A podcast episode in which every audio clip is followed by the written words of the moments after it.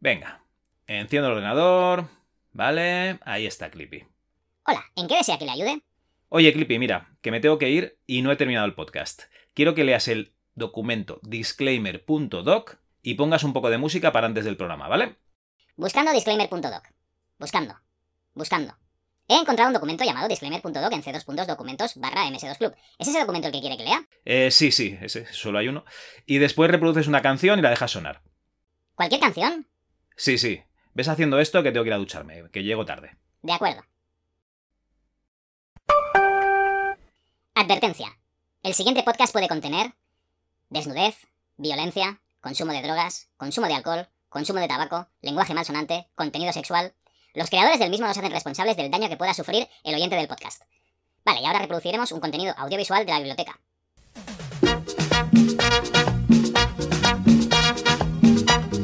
¡Uepa! Yupi pati, yupi pati. Watameni konso, yupi pati yupi pami, unibani wanaba. Eh, Clippy, ¿pero qué mierda es esto? Una melodía, tal y como me ha indicado. ¿Pero dónde has sacado esta mierda de música? Mira, Clippy, que, que cojo y te desinstalo, ¿eh? Es de la lista de reproducción Mucha Fiesta creado por Javier Sancho en abril de 1900. Ah, sí, madre mía, vale, vale, quita esto, anda. De acuerdo. Mira, mejor pongo yo la música. Esta. Joder, que ya llego tarde, maldito Windows de las narices.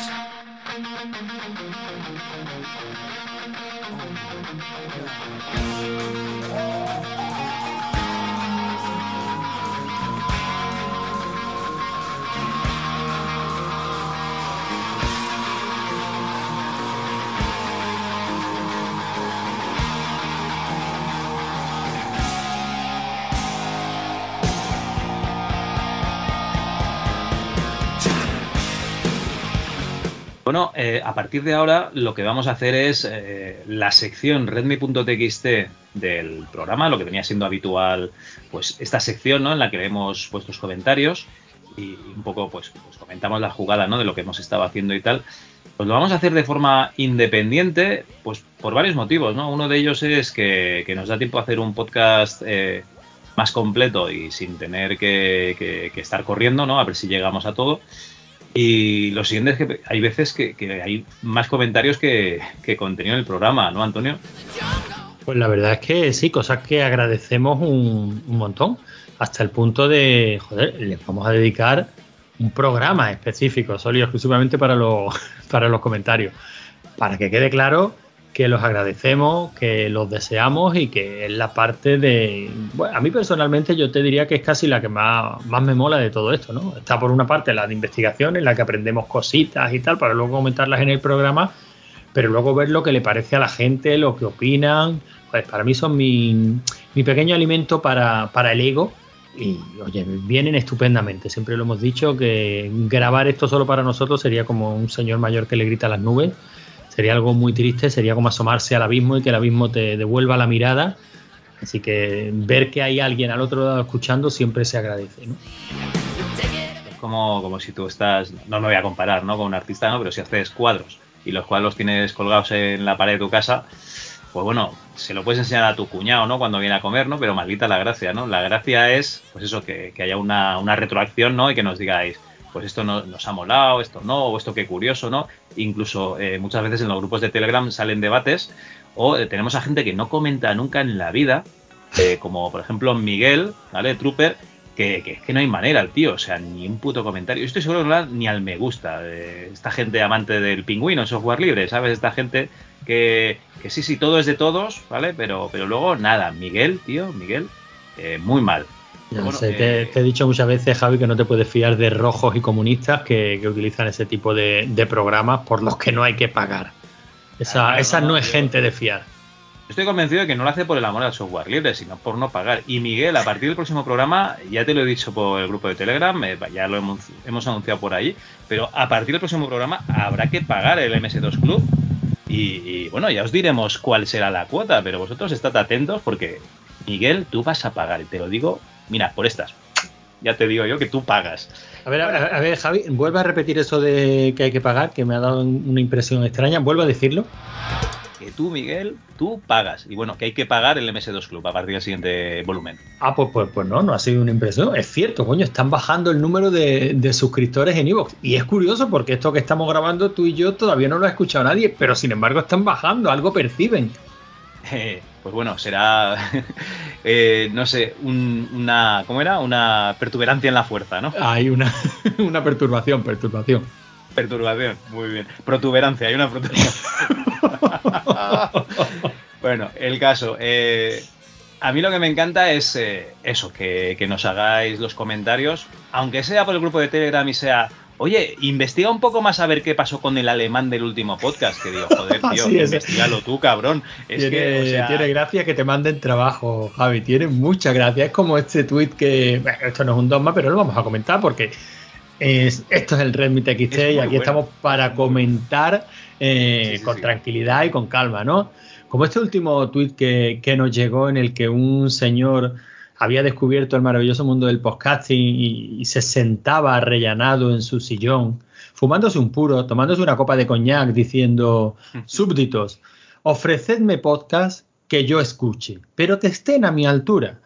Es decir, que cumplan toda esta serie de características. Sí, sé que son gratis, pero mm, solo son dignos de mí aquello que no incluyan chascarrillos, sean de un mínimo nivel.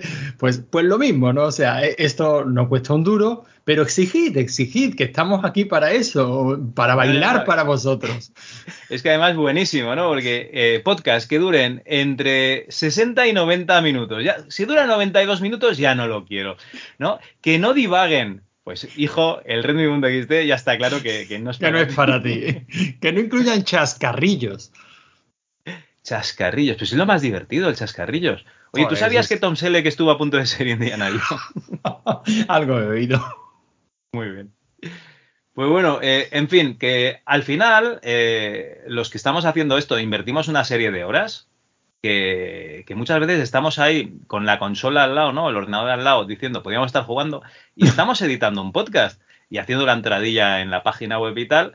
Y, y si no fuese por estos comentarios, a lo mejor decías, oye, que lo edite Manoli, la del quinto, ¿sabes? Que yo me voy aquí a jugar y que os den por saco a todos. En fin, esto no es para echaros la bronca, sino simplemente para dar las gracias a los que sí que, que nos apoyáis, ¿no? Nos dais estos comentarios. Y, y Miguel, tú pagas, ¿eh? Tú el siguiente, ya te digo yo que lo pagas. Vamos, vamos, ya te digo yo. Bueno, eh, ¿por dónde íbamos? Eh, Redmi.txt. Como esto no queremos que sea el chocho de la Bernarda, no vamos a poner redmi.txt. o sea, versión 1 o volumen 1, sino que eh, lo estábamos hablando antes con, con Antonio. Igual lo que hacemos es eh, que le ponemos el número del programa, ¿no? Del, del último programa, y así al menos nosotros tendremos en cuenta hasta dónde leer. Por Sí, más que nada por llevar un, un pequeño control. Aparte que esto ni es una cabecera nueva ni nada, simplemente en el feed del MS2 Club, igual que se publican la cantidad ingente, indecente y ordinaria de floppies que se publican, que por cierto, por sí solos ya justifican la existencia no de este, sino de cualquier podcast. Te lo digo siempre, Javi, pero no me canso de decírtelo. Menuda pasada de curro hay ahí. Qué maravilla, pero- qué de información, qué estoy aprendiendo, qué estoy disfrutando. Pues oye, igual que entran esos floppies, entran los MS2 Club, entran otros programas como los Amiga Club, ¿por qué no? Y por qué no van a entrar los Redmi.txt. O sea, que, que no tenéis que hacer absolutamente nada, simplemente sentaos y disfrutad. Bueno, y que sepáis que en el, en el feed de la Chus, ahora Antonio ha elucubrado un nuevo podcast que la verdad es que está muy bien. Antonio es un tío de, de- que le molan las efemérides, ¿no? Yo creo que se equivocó de carrera, tenía que haber estudiado, historia. historiador. de verdad que sí. sí. Y, y nos ha montado un podcast que es eh, tal día como hoy, que lo que hacemos es que una vez al mes y pues hablamos de cosas que pasaron ese mes y se publica el primer lunes de cada mes. Y, y, bueno, el siguiente será el del mes de diciembre, que no tengo ni idea de qué va porque todavía no lo hemos grabado. Mm, Bueno, y, a lo mejor es la primera vez que fallamos y lo publicamos el segundo. No, el primer lunes de cada mes. Sí, sí, la verdad es que nos ha quedado una cosa bastante, bastante curiosa. Pueden salir de todo tipo de temas con la característica común, todos ellos, que sucedieron en ese mismo mes, pero de años anteriores. Nos hemos ido hasta el siglo XIX, creo. No, no, hasta el siglo XIV. ¿No te fuiste tú, Javi? Bueno, si contamos el mito de Drácula y tal, sí, no, pero eh, no, eh, yo creo que el, el más antiguo fuiste tú, en el 1500, 1600, una cosa así, ¿no? Pero bueno, que están saliendo cosas bastante, bastante interesantes, así que bueno, pasados también por el feed de la Chus Presenta, que, que también publicamos cosillas ahí. No tanto como nos gustaría, pero bueno, la vida manda. Bueno, y además está acompañándonos eh, como fijo, porque se supone que es un podcast para que venga más gente. Fijo está el gran maestro Threadwood, que, que cojones, solo por eso ya, ya vale la pena, aunque sea para escucharlo a él, no a nosotros. Bueno, aunque allí donde pongas al Granma ese Threadwood, eh, el problema que tenemos es que este señor, el del puro, el del coñac, no lo puede escuchar porque Maese y Chascarrillo van de la mano. Pues que se joda el del puro. Pues que le den por culo, que no se merece ni el oxígeno que respira.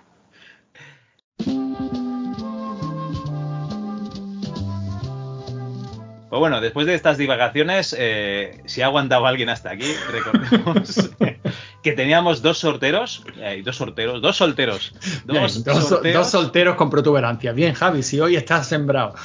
Esto es lo que pasa cuando duermes eh, siete horas en dos días, tío. En fin, eh, teníamos dos sorteos para el videojuego Nightmare Frames de nuestro amigo José Meléndez. Eh, esa aventura gráfica clásica, bueno, neoclásica, ¿no? Eh, la verdad es que una aventura muy molona porque estás ahí en el ambiente de pelis de terror de los años 80, ¿no?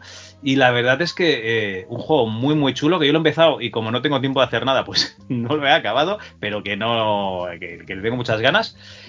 Y el sorteo era el primero, un sorteo entre de 10 personas, los 10 que habéis participado dejando vuestro comentario en la entrada del MS2 Club volumen 27, que las tengo aquí abiertas. Hay 10 comentarios y el onceavo es de David Bravo, pero que no, no participa, sino que comenta el, el programa. Aquí os pedíamos que nos dijeseis vuestras 5 aventuras gráficas favoritas. ¿vale? Eh, aquí eh, yo creo que lo suyo sería hacer un random.org, si te parece bien, Antonio, y le das tú. Y así, Venga, pues perfecto. yo no te digo quiénes son y todo el mundo se fía de que, de que eres una persona pues con dignidad, ¿no? Y que, que no tienes pues ningún interés en que le aparezca el juego en, en el Steam de alguno de estos participantes. Venga, pues del 1 al 10, ¿no? Correcto. Tengo abierto el random.org, ¿eh? le doy a generar a la de 1, a la de 2 y a la de 3. Y el resultado es el 1. Bueno, pues Diego. Le ha tocado Vamos el, el- el sorteo a Diego. Que Diego, te tienes que poner en contacto con nosotros para que te demos esta clave, ¿vale? Para el juego. Y Diego nos comentaba que sus aventuras gráficas favoritas. Diego es un, un clásico y un amante de, de Lucas.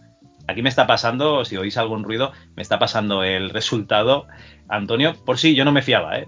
Vosotros No, hombre, no, pero- por si, por si lo, lo quieres poner en la web o yo qué sé, o poner por Twitter, ahí se ve la hora a la que estamos grabando y, y el resultado que ha salido. Aquí no hay ni trampa ni cartón.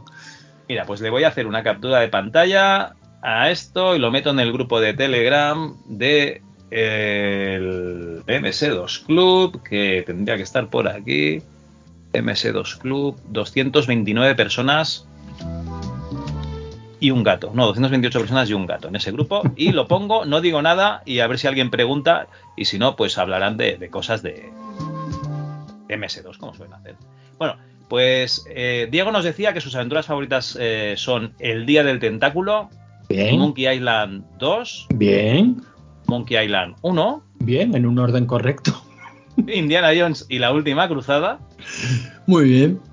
y por último Indiana Jones and the Fate of Atlantis. Ahí en un orden equivocado, pero bien.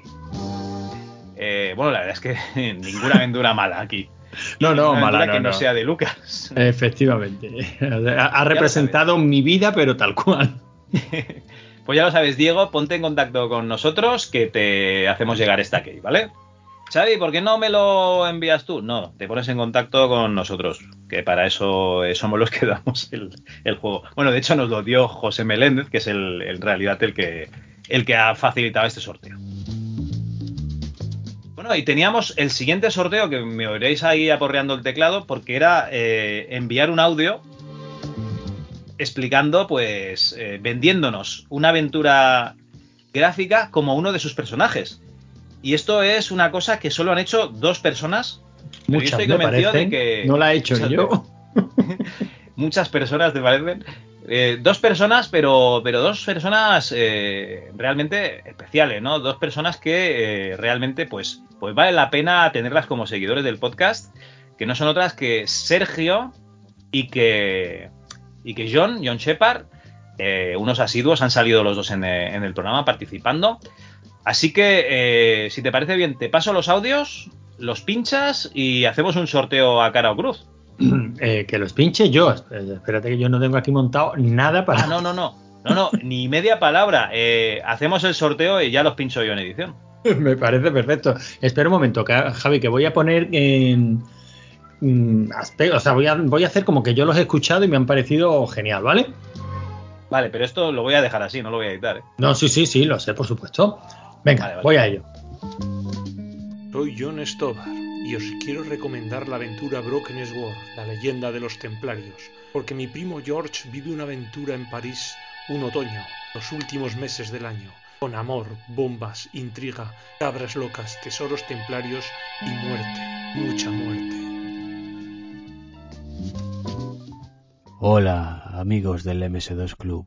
Aquí Max, Max Garner. Posiblemente ustedes no me conozcan, pero aquí yo, hace casi 25 años, viví una de las más arriesgadas y peligrosas experiencias. Ahora toda la chavalería está flipada con los juegos de Supermassive Games como Until Dawn o The Quarry. Pero lo que yo viví fue una experiencia que casi me cuesta la vida. Había quedado con Tony Marcos, un tío muy peligroso, más peligroso que Rey Charles en un concurso de dardos. Cuando llegué a su encuentro, al cabrón se lo habían cargado.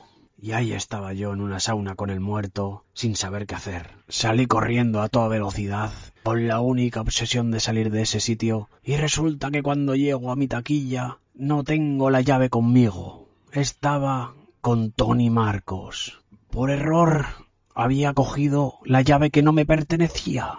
¿Qué hice? Me vestí con la ropa del muerto y salí de allí corriendo. Cuando salí de allí, me vio el guardaespaldas de Tony y pensó que yo había sido el autor del asesinato. A partir de ahí viví una de las aventuras más trepidantes y divertidas que el hombre ha conocido. Ahora, a mis casi ochenta años, permanezco en una silla de ruedas. Pero cada vez que recuerdo a esa mujer, Ada, se me dibuja una sonrisa en la cara. Pero si queréis saber cómo acabó toda esa historia, tendréis que jugar a Urban Runner.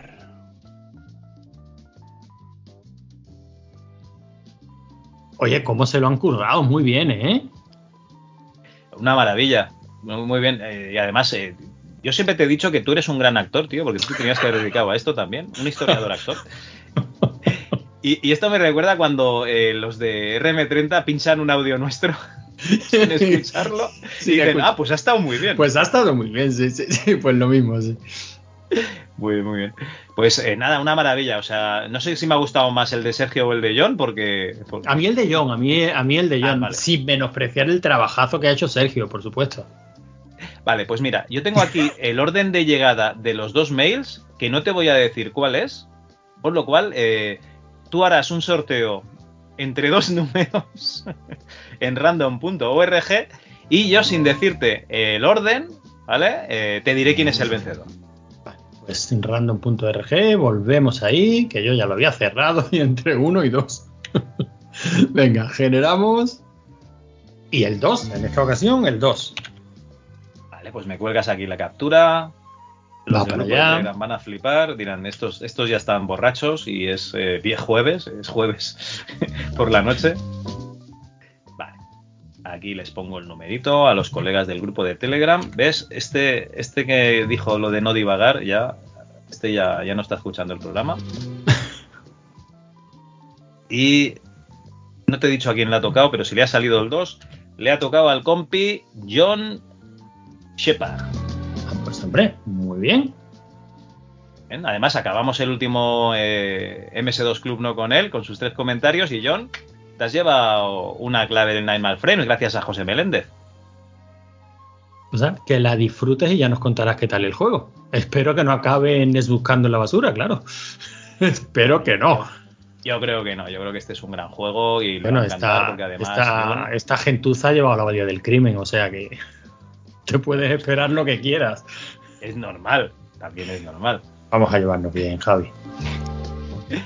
Bueno, pues eh, hechos de estos dos sorteos, yo creo que ya, ya podemos empezar un poquito a, a mirar estos comentarios, si te parece bien, que tenemos pendientes. Venga, pues me parece perfecto. ¿Por dónde empezamos?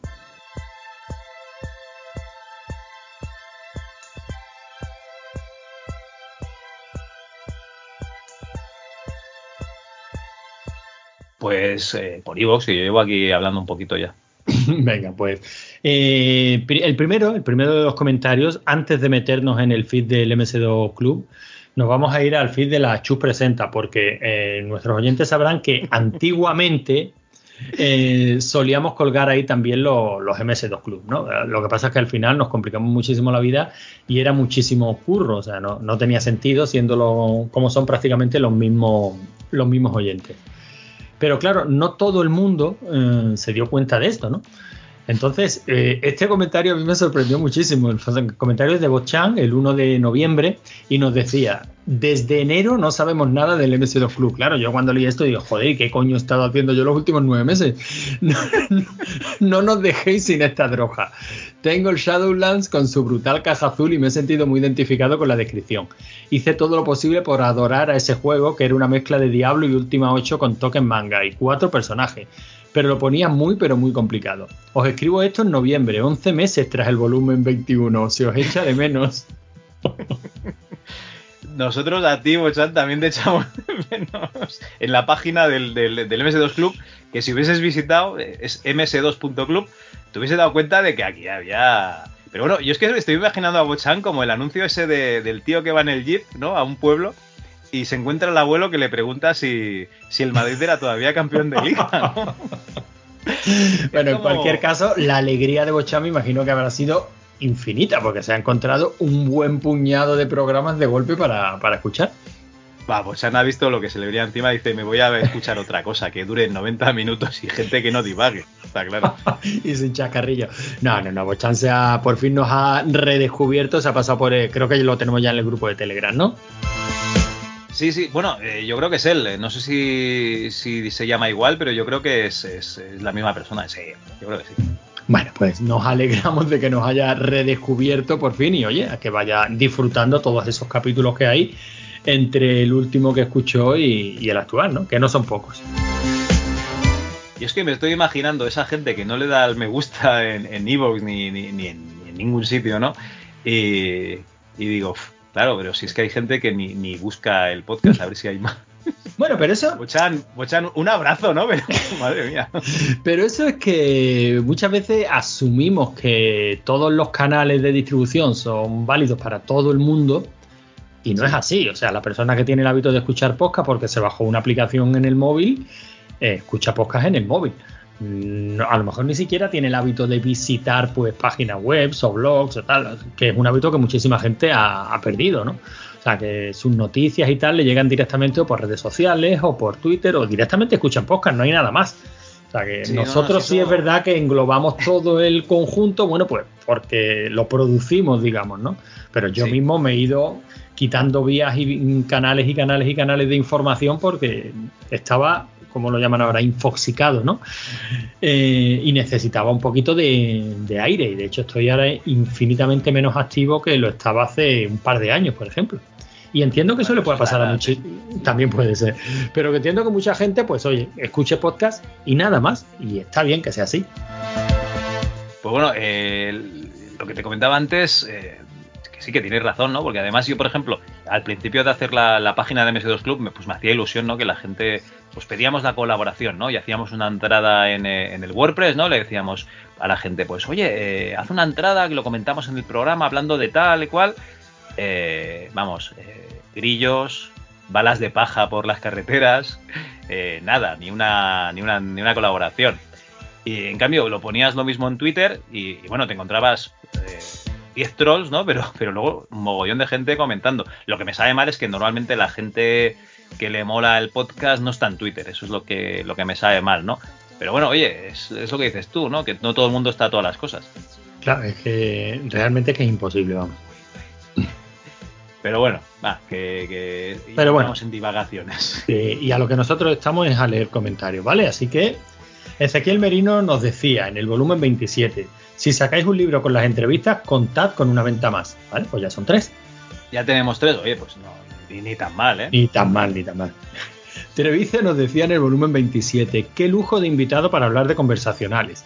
Lo mucho que controla y lo que le gusta al tema. Se nota que no ha perdido la pasión por el género. Menudo flashback el temazo de cierre de la mujer de tu vida. Me ha traído a la memoria la entradilla de chicas de hoy en día. Otro producto de la TVE de la época. Saludos y ánimo con ese libro. Sí, esa serie, tío, que salía el de, el de martes y 13. eh, sí, sí, era, era el que tenía la chica esta. O sea, eran tres tíos que vivían en un piso y una chica que, que iba a limpiar, ¿puede ser? Pero esa, ¿cuál me estás hablando? ¿La de la mujer de tu vida? No, la de chicas de hoy en día. No, no, no, no, chicas de ¿Ah, hoy no? en día era chicas de hoy en día. Esa es una serie de Mercero que se rodó en, en cine. O sea, me refiero que se rodó en celuloide, ¿no? Aunque se emitiera por televisión. Y de quiénes eran. Una de ellas era Diana Peñalver y la otra no recuerdo. Bueno, sí, Carmen, Conesa, Conesa. Carmen Conesa y Diana Peñalver, exacto. Ah, pues, Acuérdate estoy- que nos habló de esa serie Diana Peñalver cuando, cuando la entrevistamos en ese otro podcast en el que tú y yo participábamos. Ah, pero yo no estaba en esa entrevista, entonces No, no, no me acuerdo. bueno, pero cuando hablamos de Brain Dead, pues ella comentó mucho de las chicas de hoy en día, ¿no? Sí, sí, sí, sí. Pues eh, nada, no, me estoy confundiendo con, con otra serie que luego me Sí, sé. cuál es. Sé la que me estás diciendo, pero no, no me acuerdo del nombre. Ah, todos los hombres sois iguales, ¿no? ¿Algo Es- así era? Sí, pero Vale, vamos, vale, a, a La nivel de, venía del cine y luego se hizo serie. sí, pero a nivel de calidad es como, o sea, no. chicas No. hoy en día es un pedazo de serie, Es que a mí donde Y- esté Carmen con esa, que se quite todo lo demás, tío. eh, incluso incluimos a Idagon. Estaba la, No me acuerdo. Sí, creo que sí, ¿no? O estoy confundiendo a Carmen con esa con la chica esta que salía en, al salir de clase. Sí, estoy confundiendo a Carmen con esa con. Con la. Esta que tiene nombre de fruta era. no me Sí. acuerdo. No, no, no tiene nombre de fruta. Pero bueno, ya, ya lo encontraremos. Estamos haciendo mucho follón. Pero de chicas de hoy en día, sí te aseguro que no me, que no me equivoco. Lo que te he dicho es cierto. Vale, no, no, no, sí, sí, sí, no, sí, me he equivocado yo de, de serie, está claro. Bueno, Negro Retro 83 nos dice en el volumen 28. Ojalá un repaso todos los meses. Eh, no. Raquel Meroño, tío, Raquel Meroño. Raquel Meroño, exacto. Vale. El eh, volumen 28 supongo que revisamos una revista, ¿no? Hostia, pues igual era la, la OKPC, no sé. Espérate, es que tengo, ya sabes cómo funciona esto. Mm, Efectivamente, lo que PC número 2. Pues oye, eh, ni tan mal. Lo que pasa es que después de lo que sufrieron todos los participantes ese día, ya te digo yo que nunca más. No, eh, el formato de, leer una revista está muy bien. Lo que pasa es que estás encorsetado y encima es que no nos hemos propuesto, claro, la culpa es un poco nuestra que somos masocas, ¿no? Cogemos y, y analizamos la OKPC 2, la PC Manía 1, que están muy próximas en el tiempo, y encima estamos comentando eh, la micromanía también con los compañeros de RM30, con la sección de rol y, simuladores. Y claro, la ERTES dice, jope, si es que lo que sale en esta sale en la otra. Y, bueno, que al final que nos estábamos pisando, que estamos haciendo todo el rato lo mismo y también es una tontería. Entonces, como hay tantos años, ¿no? De, de juegos, pues vale un poquito más la pena pues, pues diversificar. Pues a lo mejor pues hacemos otro día otra revista, pero seguramente ya no nos iremos al año 92, ¿no? Cambiamos. No, no, hay que cambiar de año. Hay que hacer, por ejemplo, lo que está haciendo Juanman con repasando micro hobby, que por cierto lo recomendamos. O sea, Sí, si, eh, si queréis un podcast haciendo- personal, Sí, hombre, muy personal. muy Porque personal. me encanta, me encanta Juanman que dice, Bu, aquí hablan de programación, esto es una mierda. Aquí un programa para llevar la contabilidad. Anda ya, esto Bueno, lo pero es que, es que le está echando, le está echando unos huevos enormes. O sea, ha empezado por el número uno de micro hobby. Y le, Sí, una revista sí. a la que le tenemos un cariño muy especial. Yo le personalmente. tenéis. Bueno, a la que yo personalmente le tengo un cariño muy especial, pero siempre he dicho que toda la parte, o sea, toda la época de la micro hobby semanal, Bueno, quizás a partir del número 50 a Juan se le empiece a animar un poquillo la cosa, pero los primeros números eran terribles, terribles porque no había de qué hablar, no había material. Entonces, claro, una revista que incidía mucho pues en hardware, en pequeños trucos para hacer cosas para hacer con tu Spectrum, programación, claro, porque era otra cosa, no era la típica revista en la que vamos a comentar un montón de software que tenemos para nuestra máquina, no, no era eso. Antonio, no te preocupes, que si quieres sufrir, yo tengo aquí unas revistas de, del usuario de MS2 que no sale ni un juego, que si quieres las podemos analizar cuando te parezca bien que vas a... No, no, no, no, no, no. Yo en uno de esos grupos de Telegram en los que se preservan revistas, eh, hace poco, eh, creo que nos han avisado por Telegram que hay uno en el que están preservando las interviews. Las Y interview, ese- tío, muy bien. Y esas, esas sí hay que, sí que hay que revisarla porque los artículos eran buenísimos, ¿no? Yo ya te dije que, bueno, le- le- en el último, en el PC Manía, le dije a Benblot, eh, si haces uno, una preservación de la interview y otra de la Benca, yo ya, ya estoy, ya no hace falta preservar nada más. Así que solo falta que alguien se anime a preservar los catálogos Benca desde los años 80. Sí, sí, porque la interview, la verdad es que están haciendo un trabajazo, unos escaneados de mucha calidad, apenas están manchados. Muy bien, muy bien, muy bien. No hay páginas pegadas. Eh, bueno, eso no se ve en el escaneo, afortunadamente. Vale, vale. Bueno, vamos a ver qué, qué tenemos por aquí. Ojalá un repaso todos los meses que nos decía Negro Retro 83. Ya te hemos dicho que no. Juanino nos dice en el mismo programa, qué buen programa, chicos. Un repaso de estos más a menudo. Felicidades. Que no, que ya hemos dicho que no.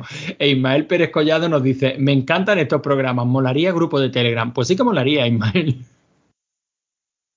¿Grupo de Telegram de qué? ¿Perdona? De, supongo que del MS2 Club. De hecho, le contestamos diciendo que ya Ah, existe y que en el MS2.club tiene el grupo de Telegram, tiene el enlace para entrar en el grupo de Telegram. Lo que no sé si Ismael ah, es de, las de las nuevas entradas en el grupo. La verdad es que no lo, no lo he controlado. Bueno, yo, yo, yo supongo que sí, ¿no? Porque normalmente si, si piden algo. Hombre, claro, si quería grupo de Telegram, entiendo que, que ha venido. Pues en el MS2 Mira, el Club. primero, el primero en, eh, en saltar la liebre del grupo de Telegram eh, con las capturas es, es John Shepard, que es el ganador. Dice, porque somos de letras, traduce, señor Cal. Eh, le digo que se espere al siguiente podcast. Perdona, eh, que te he interrumpido. Eh, nada, seguimos. Daniel Neumann nos dice en el volumen 28. Entretenidísimo me habéis tenido, chavales. Del repertorio, ese Shudel parece interesante. Los polígonos planos en VGA me siguen pareciendo que tienen su encanto. También le echaré un vistazo al Curious for a Corpse. He visto las capturas y parece muy interesante. El Monkey Island 2 es tan juegazo como el primero, pero en una cosa me gusta menos, que son esos gráficos que se nota que han sido hechos con elementos tradicionales para luego escanearlos e introducirlos en el juego dando un resultado algo sucio y menos detallado que el dibujo trabajado directamente al píxel del primero. Aún así nos seguían dando ganas de ser piratas, cosa que de algún modo conseguimos grabando varias veces nuestro peso en disquete sin comprar nunca juego alguno. Y ahora seguir con nuestras vidas. Pues yo a Dani no le puedo dar otra cosa que la razón, siempre. Bueno, a mí me gusta mucho el estilo gráfico del Monkey Island 2, y- pero me gusta leer a Dani porque te das cuenta del que sabe de lo que está hablando y del que simplemente decimos me gusta o no me gusta, ¿no? Pero eh, está explicando muy claramente cuál es la, qué es la particularidad que no le gusta de los gráficos del Monkey, del Monkey 2. Y tiene toda la razón del mundo, claro. No, no, no. Porque toda- al fin y al cabo es un tío que sabe de lo que habla. no como y- nosotros. exactamente, exactamente. Eh, Nosotros somos todólogos y Dani es un tío que es un grafista y, y ahora programador de videojuegos, o sea que un, un puto crack. Y la verdad es que yo estoy con él porque si te pones ahí a comparar el, el Monkey 2 con el Indiana Jones, por mucho cariño que le tengamos a los piratas y, lo maravilloso que nos pareció en su día, que nos lo pareció, a día de hoy es que la diferencia es, para mí, es muy grande. O sea, hay un mimo en el Fate of Atlantis a nivel gráfico que no lo acabo de, de ver. Igual es por, por eso, ¿no? Por el, el escaneado de, de dibujos de alta calidad y tal, que no lo acabo de ver yo en, en el Monkey 2. Sí, eso y que tú no pierdes oportunidad de siempre echarle un poquito de mierda encima al Monkey 2 para que quede claro que el bueno es el 1. O sea, eso ya quedó claro en los programas que grabamos con los chicos de RM30 y por más que tú ahora quieras ejercer de abogado del diablo y decir, sí, es que dan y tal cual, no sé realmente qué es lo que está pasando aquí, Javi, tú. Y cualquier oportunidad que tengas para echarle su poquito de mierda encima al Monkey 2, la vas a aprovechar. Me parece bien. Es lo que hay. es lo que hay. Trus nos dice en el MS2 Club volumen 28, vaya nivel de programa os estáis marcando. Me encanta todo, me gusta lo viejuno, cómo lleváis el programa, los de siempre invitados y ese pedazo de entrevistas a personas súper relevantes y también llevadas. El humor y el 2, por supuesto. Empecé con él en PC, esos disquets, exe, bat, ruedines de cargado, ¿qué es eso? Ruedines de, ¿De cargado? Sí, pone eh, exe, pues, punto exe, punto bat, ruedines de cargado, que aunque a día de hoy lo tengo bastante dejado. Escucharon me trae recuerdos casi olvidados de aquellos tiempos iniciándose en el juego en PC. Muchas gracias por... Rutinas, rutinas de cargado, no sé. Supongo que serán rutinas de cargado y que algún autocorrector ha hecho, ha hecho de las suyas. Porque ruedines de cargado, yo conozco los ruedines de bicicleta y esas cosas, Yo- pero, Ojalá, ahora mismo, ojalá existiesen los ruedines de cargado, no sé para qué, ¿no? Pero, pero ojalá existiera, ¿verdad? Yo quiero vivir en ese mundo. claro. Muchas gracias por vuestro trabajo. Para mí de lo más profesional que escucho. Pues gracias a ti, hombre. Muchas gracias. Y Eh, por favor, explícanos qué eran eso de los ruedines de cargado. Asumimos hasta que tú nos digas lo contrario, que eran rutinas de cargado. Sí, sí. O eh, que hay unos ruedines que sirven para, yo qué sé, subir el, el floppy, ¿no? Hasta, hasta la disquetera, por ejemplo. ¿Te Por ejemplo. Estaría, molaría muchísimo. Vamos a ver. Efecto caos y espiral. Es que estoy viendo cuál es el capítulo, ¿no? el floppy 38, efecto caos y espiral, nos dice MyCD. Buenas, entro básicamente a reclamar mi pole. Cierro la puerta y luego os escucho. ¿Quién, ¿Quién era quién? Eh, MyCD. Mike CD es un tío que se ha aficionado a hacer, a hacer esto. ya sí, sí, hace- RM30. efectivamente, él tiene que ganar la pole en todos los, los programas, por lo menos en todos los podcast retro, o sea que me parece genial, una forma como otra cualquiera de esperar la muerte. Claro que sí. Oye, lo importante es ser el primero en algo, aunque sea en esto. José Manuel Fernández Holly eh, nos dice en efecto en el floppy 38 muchas gracias y siento la calidad del audio por mi parte. Bueno, yo creo que se escuchó decentemente.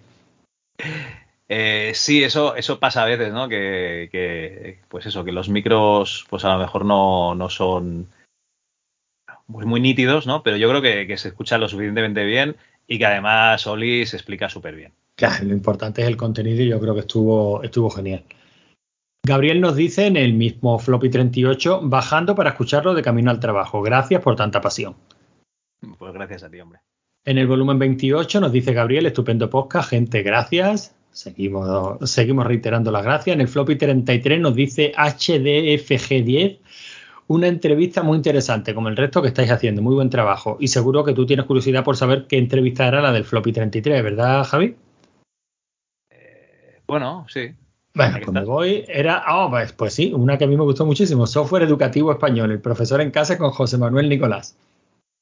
Hostia, una de, la- de las que, que yo creo que menos gente se ha metido a, a escuchar porque le tira para atrás el software educativo, como nos tiraba para atrás el software educativo cuando nos la intentían, nos la intentaban colar, ¿no? De, de críos. Pues la entrevista era interesantísima y el tío era un encanto. Sí, sí, sí, sí, no, no, yo estoy, estoy contigo. Y además que, que mola un poquito, ¿no? Ese, ese pedacito de historia de- del desarrollo español y más en esa época, porque te enteras de muchas cosas paralelas. Yo no sabía ni que Moby Records distribuía eh, software.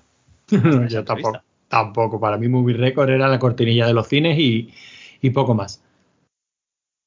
Bueno, en el floppy 38 nos dice Alejandro Villar, coincidí con Oli en Ilion mientras yo estaba en Planet 51 y lo veía entrar y salir de la sala secreta del siguiente proyecto del que no se podía saber nada. Era Gamers, como lo ha comentado en el podcast. Una historia interesantísima y una pena que eso no, no llegara a salir, ¿eh? Pues la verdad es que, sí, una pena. Y, lo que mola es que, toda esta gente se va, coincidiendo, porque eh, Alex no, ha coincidido con, David Skywalker, con, con nuestro David Skywalker, eh, por poquito, ¿no? Pero sí que ha coincidido con Oli y, yo creo que David está a punto de coincidir con, Oli también, porque hay, hay movimiento, por lo que me han comentado. Y la verdad es que mola muchísimo que, pues eso, que el tejido de, de- de desarrolladores español, pues esté ahí en contacto y eh, nos puedan contar las anécdotas de lo que hacían los otros, ¿vale? De- este Mola. golpe. Mola mucho, Javi, y por tu parte y la mía, mola un montón que aunque sea tangencialmente, podamos tener algún tipo de contacto con gente que tiene tantísimo talento. Ya ves. O- Porque a lo mejor se nos pega algo, tío.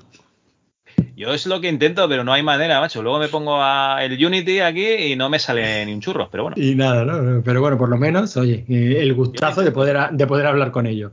Oli le contestaba, la torre secreta la llamábamos, entiendo que a, la, a esa habitación secreta. en ese mismo floppy nos decía um, Daniel Neumann, el floppy 38, wow, menuda trayectoria. Me ha sorprendido mucho el acabado gráfico del Vital Light. Realmente pasa por un trabajo de Don Malone, de Dan Malone. Esos otros juegos de coches también me hubiera gustado haberlos disfrutado en su momento. Veo pruebas muy parecidas a las que años más tarde formaron parte del juego de PS2 Flatout. Ahí es nada. Y al final toda esa experiencia mira dónde le ha llevado. Todos los, que hemos, todos los que tenemos hijos hemos disfrutado de esas películas, la mayoría en el cine. Sin duda debe de ser un trabajo apasionante. Me alegro mucho por él. Un saludete. Pues la verdad es que eh, mola mucho, ¿no? O sea, empieza haciendo unos gráficos de amiga guapísimos, se pasa al desarrollo, ¿no? Haciendo gráficos para, para ordenador en 3D y tal. Eh, bueno, y, concepts, ¿no? Hace mucho, mucho concepto. Joder, está en el Pretorians, o sea, yo solo con eso yo me pongo a, a los pies de Oli. Y luego se nos va a hacer eh, gráficos para, para, películas y animación. Y la verdad es que es como, como hablar con una superestrella, macho, directamente. Sí, sí, es una, es una pasada. La verdad es que, la verdad es que sí. No, no nos podemos quejar.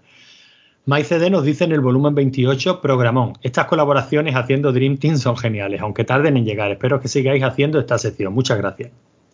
Sí, lo que pasa es que hemos quemado a, los, a estos colaboradores y tendremos que buscar otros nuevos. seguro que no, hombre. Seguro que se animarían a hacer otra, Javi. Ya me, estoy, ya me, estoy, una... calentando, ya me estoy calentando. Ah, ya te veo, ya. Una eh. Yo hacer una, una, review de una, una, revista de consolas, tío, y que, y que y, y traer a Vampirro a ver qué, a ver qué comenta, a ver qué aunque, dice. Aunque solo sea para verlo sufrir, mira, yo a eso me apunto. Pues mira, oye, oye, y si no una micromanía, que hay un poquito de todo, ¿no? A ver, ¿cómo, cómo vamos a hacer una micromanía?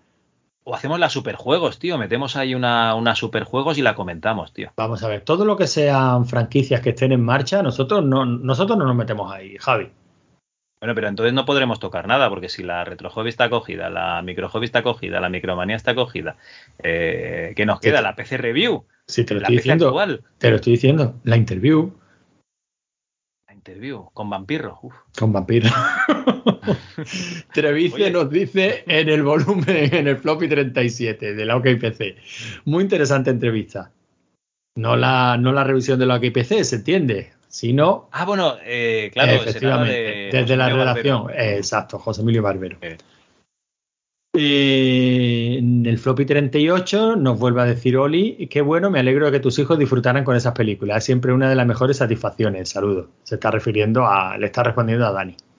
Es una maravilla cuando haces una entrevista y la persona que entrevistas tiene la. eh, o sea, pierde el, el tiempo de contestar los comentarios que le están haciendo a él. O sea, es una, es una maravilla. Es una pasada. Carlos Palmero nos dice en este mismo floppy, en el 38, Javi, una vez más palmadita en la espalda. Al final vas a tener que escribir un libro con todo el material. Bueno, bueno, ya, ya hablaremos del libro, no, no, no os preocupéis. Algo, al, algo hay, algo hay en marcha. Y en el volumen 28 nos dice, también Carlos Palmero, se oye pulido, lo mismo por las veces que lo habéis grabado, jeje. Gracias por no tirar la toalla y acompañarnos a muchos de nosotros durante nuestros quehaceres diarios.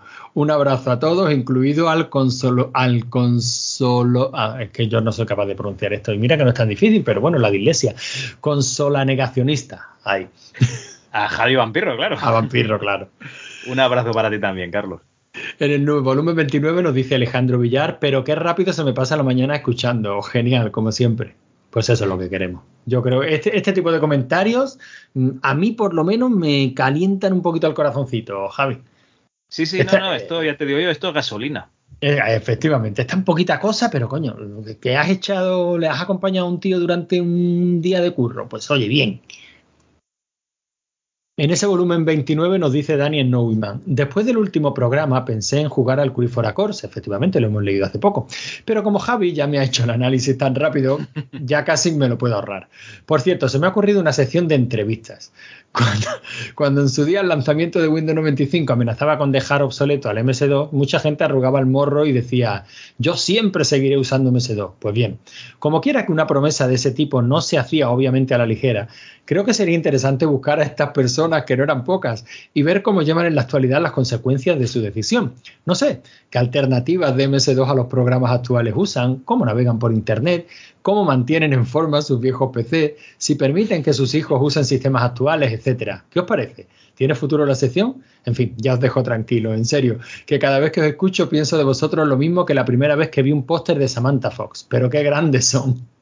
Qué bueno. Hostia, Pues, tío, Dani. Si yo localizara a uno de estos tíos, de verdad que lo entrevistaba, Javi. Dani, eh, tengo, lo que pasa es que esto hay que prepararlo para, para un MS2 Club que tengamos un poquito de tiempo. Tengo a un ginecólogo eh, español que sigue usando WordPerfect, no, el WordPerfect no, el, Word versión MS2 y que nos envió un mail a ver cómo podía sacar unas macros y actualizarlo. Eh, año 2021, ¿fue este año? 2022, fue en el año 2022. Que eso es una persona que sigue usando eh, MS2 a día de hoy. Tengo eh, por ahí también, eh, bueno, tienes por ahí también la gente que utiliza Fridos, que no es otra cosa que los que dijeron yo al Windows no quiero ir. O sea que eh, hay ejemplos a punta pala.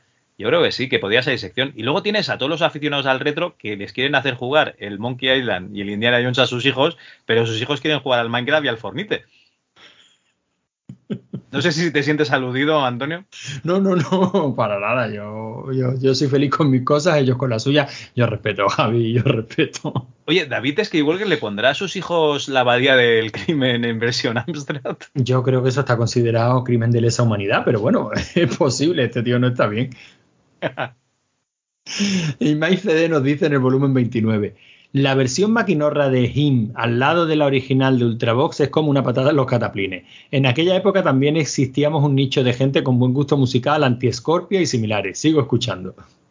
Bueno, eh, mira, te voy a decir una cosa. Los 80 llegan siendo, o sea, lo que más mola desde los 80. Y ya estoy cansado, con los 90 también existieron. Y si ponemos una, una versión, no estamos desmereciendo al, al original, sino que esta también mola mucho. En fin, eh, no te preocupes, ya buscaré algo de los Manowar para otro programa, ¿no? Tranquilo. Yo, yo es que eh, estaba escuchando este comentario, Javi. Bueno, tú conoces, sabes de mí, de mi afición, de mis gustos musicales. Y... Y Manolo Escobar. claro, yo es que aquí no entiendo nada. O sea, yo para mí esto es como si lo hubiera leído en, en sueco, en noruego, ¿no? En noruego, que no es solo que no conozcas las palabras, sino que no sabes dónde empieza una y termina la otra, ¿no? Bueno, pues aquí el compañero se refiere a que pusimos una, una versión dense de, de un tema de Ultravox. Que la versión original, pues también es buena. Es como cuando se puso de moda lo de versionar las canciones de Michael Field, ¿no? Y empiezas a oír Ever going to get to France. Na, na, na, na, na", y, y abajo, pues el chu, chu, chu. Pues, Yo es que por aquel entonces, por aquellos tiempos escuchaba tijerita, Javi.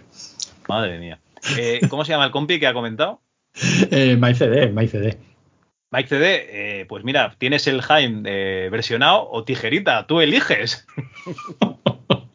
Anónimo nos dice en el volumen 29, eh, además con- me voy a hacer una camiseta con este comentario. Os hacía el amor. Mm, Te pueden detener por llevar esa camiseta. por delito de amenaza. Pues es verdad que, que ahora que lo dices no están las cosas, no está el horno para bollo. Eh, Mike CD nos dice en el volumen 29. Escuchado. Muy buen programa. Gracias por vuestra extensa explicación de la Chus y su RSS con 2600 píldoras. A Raúl me lo estoy escuchando en Superjuegos 30. Son una panda de trolacos. Me encantan las cuñas pullas que la, que la lleváis con RM30 y su posca multisistema. Vaya faena lo que os pasó grabando a lo que PC, pero oye, el programa os quedó de lujo, jeje. Al menos para los que lo escuchamos, ni enterarnos. Está claro que a veces los astros se alinean para que todo salga mal. Me habéis desbloqueado un recuerdo cuando habéis puesto la cuña de Paco Pil. Hostia, qué tiempos. En fin, chicos, muchas gracias por el programa y un saludete. Eh, era, Eh, así son los 90 y así se lo hemos contado. es que es lo que, lo que hay. es lo que hay y lo que había. En el floppy 38 nos dice de buenísima entrevista a Oli, espectacular la intro de Vital Light, increíble todo lo que ha hecho en la vida a raíz del Spectrum. Ya sé yo por qué yo no he hecho nada con la mía, porque empecé con un Astra. Efectivamente. En fin, muchas gracias por la entrevista, la he disfrutado un montón. Pues gracias a ti, gracias a ti. Yo creo que con Amstrad también, ¿eh? porque podías hacer cositas. Tenemos aquí a David Skywalker. Es Que empezó con un Astra y, y creo que, que no le va la zaga a Oli, la verdad. Alejandro Villar nos dice estupenda entrevista, se refiere a- al Floppy 39 Deep Games. Rubén Sushi nos dice en el volumen 26, por mi cumpleaños me regalaron el Z, ya por el 97, pero no lo pude jugar porque no tiraba en mi 486. Lo pude jugar en casa de mi primo que sí tenía un Pentium 1 y lo pude jugar en mi casa por primera vez gracias a una demo de la revista PlayStation. Tras la demo tardé poco tiempo en buscarlo de forma no legal y lo pude disfrutar en consola. Un gran juego y de los que más ganas de jugarlo tenía junto al primer Tomb Raider allá por la época. Mira, te has dado cuenta, eh, es un caso muy, muy parecido al, al mío, yo creo que de mucha otra gente, que es que, claro, un PC valía mucha pasta. Entonces, tú tenías, te habías quedado anclado en un 386 o un 486, o yo qué sé, o un PC sin tarjeta aceleradora. Y, una PlayStation valía 30.000 pelas, los juegos te salían medio regalados, ya me entiendes, ¿no? Parche en el ojo, ¿no? Te vas ahí a, tu proveedor habitual y, y ahí tienes un juego nuevo.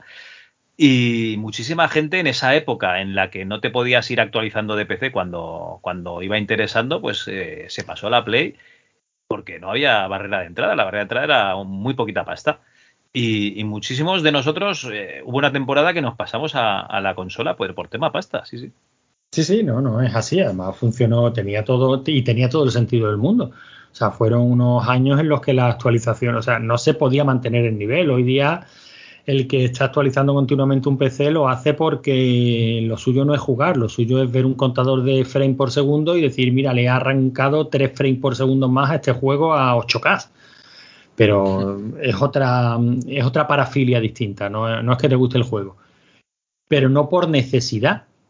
Hoy día un equipo medio decentillo te puede aguantar un buen puñado de, años y, y sigue siendo capaz de jugar, pero en aquellos tiempos no, en aquellos tiempos la diferencia era quedarte sin jugar a lo nuevo que iba saliendo y es verdad lo que tú dices, la PlayStation supuso pues esa alternativa para mucha gente, bueno pues el PC lo sigo teniendo para hacer los cuatro trabajos del instituto o ni eso O para jugar a, o para jugar a las cosillas que, funcionen. que sí que funcionen o los propios de PC.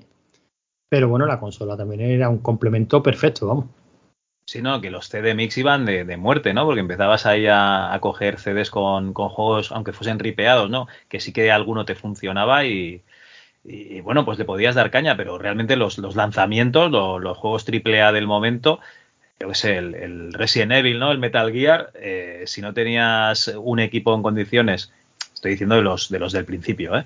De, de, de tarjetas aceleradoras, pues te tenías que ir a, un, a una consola porque, porque actualiza el equipo. Tienes No, que no, cambiar y- procesador, placa. Y si había y si habías acertado con la aceleradora, Javi, que eso era todo rollo. También es verdad. Que a lo mejor te habías pillado la que luego no era compatible con nada, ¿no? En fin. Cierto, cierto.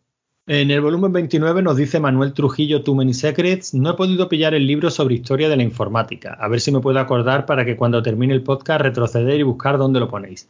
El caso es que me preguntaba si conocéis el libro La pirámide del éxito, historia del ordenador personal de Manuel Yaca, ya que es muy bueno y es muy completo. Os felicito porque este ha sido uno de los programas que para mi gusto os ha salido realmente redondo. Muchas gracias por el trabajo que hacéis, saludos. Pues mira, justo cuando acabamos de, grabar ese programa, Antonio me dijo lo mismo. Este ha salido redondo, ¿ves? Sin directos. ha salido a la primera. Y, y la verdad es que nos ajustamos al tiempo que queríamos hacer, que eran dos horas. El libro no lo conozco. La página me parece que la dice, ¿no? A ver, dice el caso del libro La pirámide del éxito, historia del ordenador personal de Manuel Yaca, pero no, no hace referencia a ninguna página. Manuel Yaca. Pues espérate un segundo. Manuel Yaca. Pues no, ni idea. Lo siento, no tengo ni idea. Bueno, pues era uno de los que hay que, que apuntarse, si dice que es tan bueno. Oye, para. Me acabo de descargar uno hoy. Pero. Pues, pues, Eh, a, la, a la li- a la lista de lecturas que también se va apareciendo peligrosamente a la lista de la jubilación, Javi. Pues la verdad es que sí. Bueno, Ezequiel Merino nos dice en el volumen 29, hay la madre de todas las demos. Lo único bueno que saqué de mi año de informática en la universidad que nos pusieron el vídeo y se comentó todo lo que hacía. Al libro de Fire in the Valley le tengo ganas, cuando esté en digital en la biblioteca, supongo, pero de mientras en castellano. Pero de mientras en castellano no es del PC, es sobre Internet. Está el Cómo creamos Internet de Andreu Bea, una maravilla de recopilatorio de entrevistas de primera mano. ¿Para cuándo el libro de MS2 Club de entrevistas? Bueno, igual no es de entrevistas, pero, pero algo sacaremos. El de internet, no lo sé, yo estoy escuchando unos de unos podcasts de, de cómo fue creado internet. Están en inglés, con entrevistas de primera mano. Y, y la verdad es que está, está muy bien. Pero, eh, como comenta Antonio a veces, a veces es muy difícil seguir una, conversación en inglés. Y algunos podcasts, pues según quien habla, pues los entiendes y otros, pues no. Entonces, eh, algunos se te atraviesa. Pero la verdad es que es muy, muy interesante el, podcast también. O sea, añadido a la lista, ¿no? De cómo se hizo Internet el libro, pues cómo se hizo Internet el podcast en inglés. La verdad es que si te paras a pensarlo, Javi, ya la cantidad de información que hay sobre un tema que nos apasiona, aquí nada más que siguiendo los, los programas del MS2 Club y tal, vamos tocando cuatro o cinco pinceladas, ¿no? Tú los primeros capítulos recuerdo que arrancaste con la historia de- del MS2 y evidentemente se tocaba todo, todo aquel entorno, ¿no? Todo cómo bullía la creatividad en, aquello, en aquellos tiempos y en aquella zona, ¿no? Pero ya hemos mencionado un montonazo de libros y un montón de entrevistas, bueno, incluso las que tú estás haciendo, ¿no? En otro periodo histórico, pero la verdad es que es un tema que no te acabas nunca, ¿no? Bueno, casi como cualquier tema, ¿no? Como empieces a profundizar, al principio, mm, después de tres, cuatro lecturas, tres, cuatro libros, documentales, estás con la sensación de, bueno, ya lo sé todo, luego sigues profundizando un poquito y, llegas al punto en el que personalmente yo me encuentro ahora mismo, que es en el de nunca voy a saber suficiente. Solo sé que no sé nada. Efectivamente. Y encima, como tú siempre dices, cada historia tiene como mínimo dos versiones y, y mola mucho cuando entrevistas a, a gente que ha estado viviendo lo mismo, ¿no? Pero desde su punto Desde de otro vista, punto de vista, mejor. sí. Claro, no es, no es lo mismo. O sea que realmente, aunque te parezca que has hablado con la persona que te ha explicado las cosas, luego eh, siempre hay matices, ¿no? Detalles que, que no acabas de, de- de conocer realmente cómo son y que los acabarás de conocer nunca, eh, no, nunca has estado allí.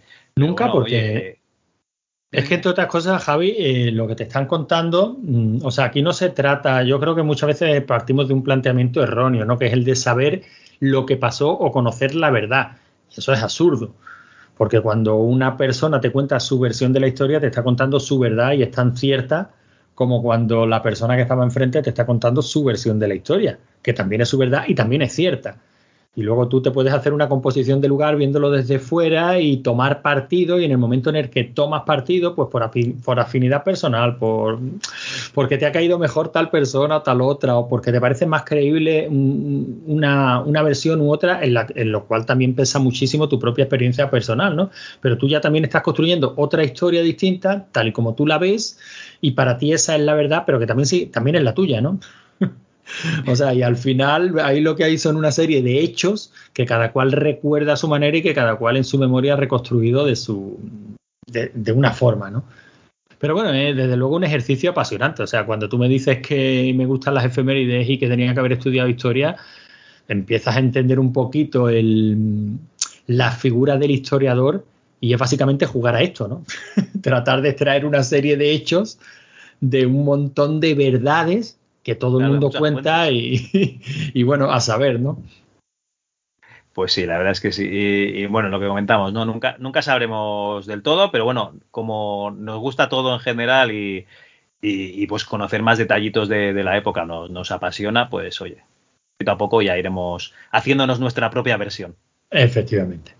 Bueno, y en el floppy 39 nos decía Ezequiel Merino, yo solo, ya solo que el nombre sea div por D4 me ha roto los esquemas. A mí también me lo rompió. En su día en un, CD, en un CD del mercado de San Antonio tuve una versión y como muchos otros intenté hacer algo, dos días duré. Lo de que no sepa si tiene permiso para liberar su propio código, Hammer, let it go, que la empresa no existe desde hace mucho y Dynamic Multimedia más o menos igual. Open the source, close the window, and, run, and running on, on DOS. Coño, no me habléis en inglés que me cuesta mucho trabajo cambiar la pronunciación de, de, del español al inglés.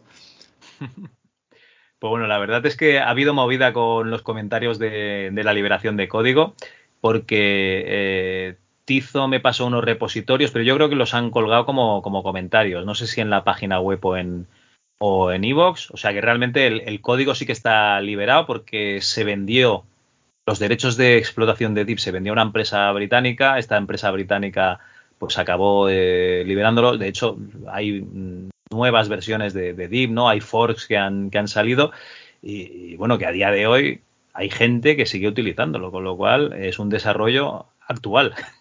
Nació en, a finales de los 90, ¿no? Pero es un desarrollo actual. Es muy curiosa la historia de, del DIP, la verdad. Eh, la verdad es que sí. Eh, bueno, muy curiosa. Yo diría que es apasionante. O sea, te ponen cualquiera, de, cualquiera de estos productos y dices, es alucinante. Ya ves. Es que si lo hubiesen pagado, ¿no? Eh, por su desarrollo, a lo mejor Hammer no hubiese chapado, porque no se hubiese ido la gente a Dynamic Multimedia. eh, Dynamic Multimedia hubiese caído, DDM sería eh, los que cortan el bacalao en software en España, es que podían haber pasado muchas cosas si, si le hubiesen pagado un dinerito a, a Dani Navarro. Sí, sí. Pues ese What If que te acabas de marcar, yo lo quiero ver en formato cómic. ¿Hablamos con Dani? ¿Con Dani Nevado? Con, sí, con Dani Nevado que lo dibuje, ¿no? Claro. Para, para eso está Dani, pobre, déjalo. Bueno, K-Dash nos dice en el floppy 40. Recuerdo haber comprado, creo que por el 99, en un kiosco un fascículo de programación para Deep Game Studios. Venía con un CD-ROM, un manual y una tarjeta de programador a rellenar. jajaja. Nunca conseguí hacer funcionar nada. Todos los ejemplos me daban error. A saber que estaría escribiendo mal ya, ni lo recuerdo. Recuerdo aquella época, mis inicios en la programación con mucho cariño, la verdad. Y este podcast me ha gustado bastante por la temática tratada. Muchas gracias a Tizo por su charla tan entretenida. Estupendo podcast, como siempre. No, no, eh, Tizo, Tizo es un crack que encima no, nos cuenta anécdotas súper guapas, ¿no? Súper interesantes. No se salmoco, nos explica realmente lo que hacía allí, ¿no? Que allí le pagaban a, al, a- al peso, ¿no? Directamente lo, lo- lo que hacía. Y que si lo veía el jefe que, que estaba ahí, pues sin hacer nada, le, encargaban más faena. O sea, eh, ahí se ve, ahí se ve lo que es el desarrollo en España en esos años. Daniel Noviman nos dice en el floppy 39. Menudo crack este Dani. Yo creo que es que va con el nombre, jejeje. Pues claramente inventó el precursor de los Unity, Godot y Game Makers. Yo no recuerdo juegos hechos con él, aunque he buscado un poco sin suerte. Así que no sé qué aspecto tendrían. Ni siquiera recuerdo haber tenido conocimiento de él en su momento, porque estoy seguro de que de haber caído en mis manos le hubiera dedicado tiempo. Algo parecido que compré fue el Click and Play, pero la verdad es que aunque intenté hacer juegos con él, los resultados eran muy pobres. Si es que hasta los juegos de ejemplo eran, descorazonadores. En fin, hoy día estoy enganchada a Godot, como sabéis, y no lo cambio por nada. Es un tremendo placer poder crear juegos por tu cuenta y para esto los, y para eso estos engines, aunque hay que aplicarse duro también, te facilitan una serie de cosas que son comunes a todos los juegos para que puedas meterte en harina en tiempo récord. Así que gracias a Dani por haber hecho posible a mucha gente entretenerse de esa manera tan sana que es estar días enteros frente al PC sin salir de casa ni ver a nadie más que al oftalmólogo de urgencia. Y gracias por contarlo, por supuesto. Ah, y a Javier Sancho, gracias por grabar y editar la entrevista. Qué cabrón, cómo, cómo me de la pullita ahí de, los comentarios de- del programa. Pues mira, eh, Dani, eh, la verdad es que es una pena que no te saliesen los ejemplos del DIP, porque si no ahora, eh, a lo mejor serías un desarrollador de éxito y podrías incluso pagarte una pizza y dos cervezas una vez al mes. Pues nada, seguimos con la pullita. Ah, por cierto, y gracias a ti, eh, Dani, por escucharlo y comentarlo como hace siempre. Eso, eso. Eh, perdón, eh, perdón por la pullita de ahí vuelta. Zorro nos dice en el floppy 40. A ver, voy a beber agua, Javi, que esto es largo. Cuando estaba en el instituto me pasó una anécdota curiosa relacionada con el DIP. Eran los 90 y en clase había una cruz de hierro bastante pesada encima de la pizarra, sujeta con nada, simplemente apoyada en el marco de la pizarra y dejada caer contra la pared. En el descanso entre clases intentamos convencer a un colega de que le diera la vuelta a la cruz, porque éramos muy satánicos y cool. Nos costó lo nuestro, pero el chaval se vino arriba y lo hizo. Entonces llegó la profe de ciencias, comenzó a escribir la lección del día y llegó a un punto en el que se la, li- en la- que la- ah, y llegó a un punto en el que se lió a dar golpetazos con la tiza para enfatizar algo. Cada golpe hacía vibrar la cruz invertida de forma violenta y nuestras risas se apagaban mientras la profe, nuestra querida célula, seguía dando golpes en la pizarra. La cruz terminó perdiendo el punto de apoyo, volcó, gritamos a la profe para que se apartara salvándola de un golpe feo y acabó cayendo al suelo y reventando una baldosa. Por suerte nadie se archivó de nuestro acto de terrorismo adolescente y todo quedó en un accidente en el que se comió la culpa el conserje por no tener la cruz bien fijada. Yo me había comprado el DIP 2 hacía una semana, me había empapado del manual y los ejemplos y por fin tuve la excusa para hacer mi juego. Todo dentro del IDE. Dibujé un fondo con la pizarra y demás.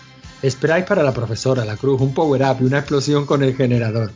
Con estos elementos hice un jueguecillo en el que a la pobre célula le iban cayendo cruces de la parte superior de la pantalla, con trayectorias y velocidades aleatorias. También podía acumular un power-up que aparecía de vez en cuando y hacía explotar todas las cruces que hubiera en pantalla. Además había un contador con las cruces esquivadas. Metí el juego en un disque y lo instalé en los ordenadores del aula de informática. Al poco tiempo se había extendido por todos los PCs del instituto y aunque era una auténtica mierda, fue la comidilla durante un tiempo y hubo auténticos piques por ver quién tenía la puntuación más alta. Tampoco había la posibilidad de guardar las puntuaciones y pronto corrieron leyendas urbanas de high scores imposibles. Unos años después volví al instituto para alguna gestión y me encontré al hermano pequeño del colega que invirtió la cruz. Le conté la anécdota, a lo que respondió, ¿fuisteis vosotros cabrones? Resulta que el juego seguía instalado en uno de los viejos PC y aún lo jugaba algún alumno. Mi jueguecillo de mierda había trascendido a las nuevas generaciones. Esta fue mi primera experiencia con el desarrollo y distribución de juegos, todo gracias a esa maravilla llamada Deep Games Studios. Gracias a los creadores y a vosotros por recordarla en estos programas. Un saludo gente y perdón por el tocho. Hostia, ¿cómo, cómo se llama? Se llama Zorro. Zorro, Zorro, tío, eh, este comentario eh, lo leímos eh, y, y- y no- te, va- te vamos a dar las gracias a ti porque nos has dado una idea, ¿verdad, Antonio? Eh, pues sí, hombre, que es cojonudo.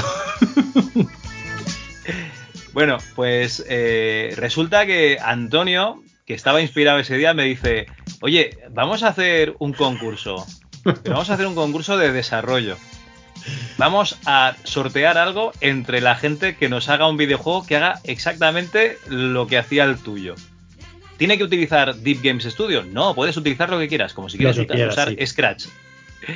Pero, eh, ¿sigue en marcha esto, Antonio? ¿Lo, lo- lo metemos? ¿Lo anunciamos ya como concurso? Hombre, yo lo anunciaría como concurso porque me parece cojonudo. Aparte, el comentario está tan bien, está tan bien explicado, además tenemos la base eh, del porqué y, y yo creo que se entiende perfectamente la mecánica, ¿no? Tenemos a Célula, que es la profesora, tenemos una serie de cruces que le van cayendo. Yo me lo imagino como el cookie. ¿Te acuerdas del cookie de, Spectrum, uno de los primeros juegos de Ultimate? Que eran unos alimentos que iban cayendo en una especie de olla, siguiendo unas parábolas, pe- pero en este caso eh, las cruces van cayendo y la profesora los tiene que, los tiene que esquivar. Y simplemente un contador que cada cruz esquivada pues va incrementándose en 1, 2, 3, 4 y un power up que hace desaparecer las cruces y le da más, un poquito de margen, ¿no? Porque supongo que se irá aumentando el número de cruces. Yo creo que las mecánicas están muy claras, son muy, muy sencillas y relativamente fáciles de implementar. O sea, esto en Scrap se hace en una tarde, en Scratch se hace en una tarde. Pero bueno, eh, Javi me decía, eh, estos cabrones que apenas se, se esfuerzan en poner un comentario y darle un like, van a programar un juego. Oye, ¿por qué no? Darles un voto de confianza Javi. No, no, yo le doy un voto de confianza y una carretada de confianza si quieres, o sea, sin problema. A, mí, a mí hay dos cosas que me escaman. La primera es, eh, ¿por qué el cocinero del cookie no tiene cara? Hay unos ojos pegados a la camisa y luego lleva un gorro encima, eso ya da mucho miedo.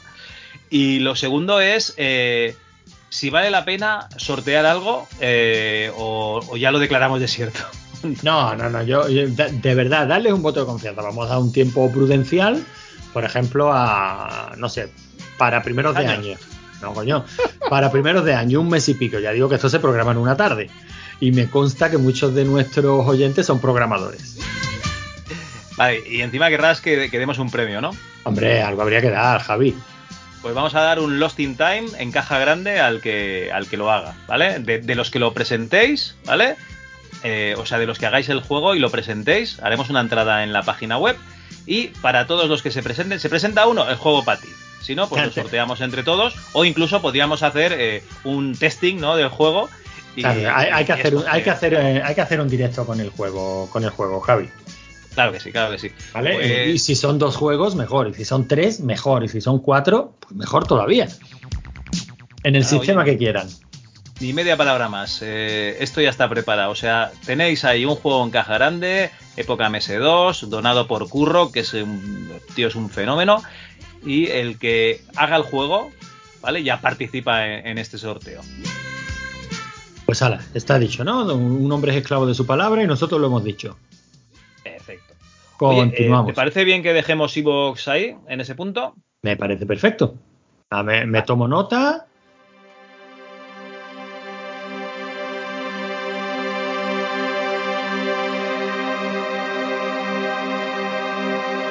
Pues bueno, eh, en la página web me comentas que, que teníamos que leer a partir del día 22 del 9 y aquí vamos a tener un monográfico de David Bravo, David Bravo que va a pasar dentro de poco por el, por el podcast. Eh, dentro de poco quiere decir David cuando acabe de editar pues toda la mandanga que tengo. Y bueno, empezaríamos con el día 22 de septiembre en el Extra Floppy Volumen 10 de Demostén con Javier Arevalo. qué de anécdotas e historias interesantes. La verdad es que es un mundillo donde la gente que destacaba se conocían todos entre ellos y aunque ahora, quizá gracias a series como Big Bang Theory, se ensalza a los sabiondos, en aquellos días cualquiera que tuviera un interés fuera de lo normal se quedaba aislado o con dos o tres amigos que compartían la pasión. Hoy ya esto es más mainstream, pero en aquellos tiempos eh, aún sigue siendo una cosa un poco generacional, ¿eh? porque yo hablo con gente de, de, de- de mi edad y los juegos ni con un palo, o sea, a lo mejor hay una persona de, cada 15 de mi entorno, en cambio la chavalería yo creo que todos juegan aunque sea juegos sociales. Todos juegan a algo. Yo creo que lo tienen muy, muy interiorizado. Incluso ese sesgo por género que había en nuestros tiempos ya parece que ha desaparecido. A lo mejor el tipo de juego sí es diferente, o por lo menos yo lo percibo diferente, pero desde luego todos juegan a algo. También es verdad que hay muchísima más oferta y hasta qué punto podemos considerar eh, determinados juegos de móviles o juegos sociales un videojuego tal y como los entendíamos nosotros, ¿no? Que, o yo por lo menos siempre lo interpreté o siempre lo viví como una aventura un poquito más, más profunda, con más desarrollo, con diferentes mecánicas, eh, no lo sé, pero que desde luego todos juegan algo relacionado con o con mecánicas heredadas directamente del videojuego, sí. No, no, pero ¿qué es lo que dice David? O sea, que en aquella época, pues a lo mejor tenía dos o tres amigos que le daban y el resto que no, y, eso se ha trasladado hasta nuestros días. O sea, lo- el que no jugaba cuando tenía 16 años, a los 35 no jugaba tanto. No, no, no, no va a empezar. Aunque sí es cierto que mm, eh, ese punto de corte que, has comentado antes, lo que es la PlayStation 1, hizo que mucha gente que no jugaba sí empezara a jugar a, a partir de la PlayStation 1, precisamente con 14, 15 o 16 años. Sí, sí. Quizás el salto, el- la diferencia estriba, o por lo menos yo la vivo más, entre los que sí jugaban ya en, la- en los tiempos de los 8 bits y que esos continuaron, cuando ya fueron consola, PC y tal, o los que se incorporaron al carro a, a raíz de la PlayStation 1, ¿no? Sí, podría ser, o sea, y, y realmente había más, más ofertas y se veía más normalizado, ¿no? Que, Mm. que la gente tuviese consola, o sea que, eh, probable. Pero bueno, eh, David Bravo también, en el MS2 Club eh, volumen 13 de abril de 2021. Qué bien os lo pasáis, joder, con ese concurso yo no me hubiera llevado ni el ratón de bola. Que reconozco que me daba cierta satisfacción rascar la mugre de los rodillos laterales y que luego fuera con precisión láser. Sí, la verdad es que las preguntas del concurso son jodidillas, la verdad es que sí. Que por cierto, a ver si hacemos el siguiente concurso cuando podamos, tío. Sí, sí, sí. sí, la, la clave es esa, Javi. Cuando podamos. Vamos, ¿no? cuando acabe de buscarle qué le pasó al alemán de la entrevista anterior a Miguel, igual ya me pongo a escribir Empezamos a preparar preguntas. Sí. Miguel, para que estés entretenido. bueno, justo estaba acabando, perdón, eh, David Bravo, volumen 14. Eh, Este ha ido por orden, estos, estos números. Justo estaba acabando de oír este podcast para ver si me pongo al día. Y aparece en el telediario la nueva entrega de Monkey Island. O sea, ha llovido, ¿eh? Qué casualidad, la verdad es que es una saga magnífica, muy divertida. Lástima ya, eh, lástima que ya no se vean tantas cosas así, con tanta personalidad y buen humor. Pues yo creo que sí que sí que hay, David. Lo que pasa es que eh, yo qué sé, eh, hay tanta variedad que yo estoy convencido de que, de que hay muchísima oferta con personalidad, pero que acabamos todos jugando lo mismo. Yo creo que precisamente es eso, Javi. El problema que tenemos actualmente es la, el exceso de oferta. Entonces, pues es complicado. Y también el- la, la importancia o la relevancia que pueda tener un producto hoy día nunca va a ser la misma que la que pudo tener hace 30 años. Pues es lo mismo, el mismo caso que comentamos de la película del sábado noche, que en los 80, 90 todo el mundo lo había visto, porque no había otra cosa. Entonces era fácil que todo el mundo tenga uno- un corpus común de recuerdos, que todos hemos visto las mismas películas el mismo día de la misma emisión, ¿no? Eso ya no pasa. Ya la oferta es tan brutal que te cuesta incluso encontrar gente que esté viendo la misma serie que tú, ¿no?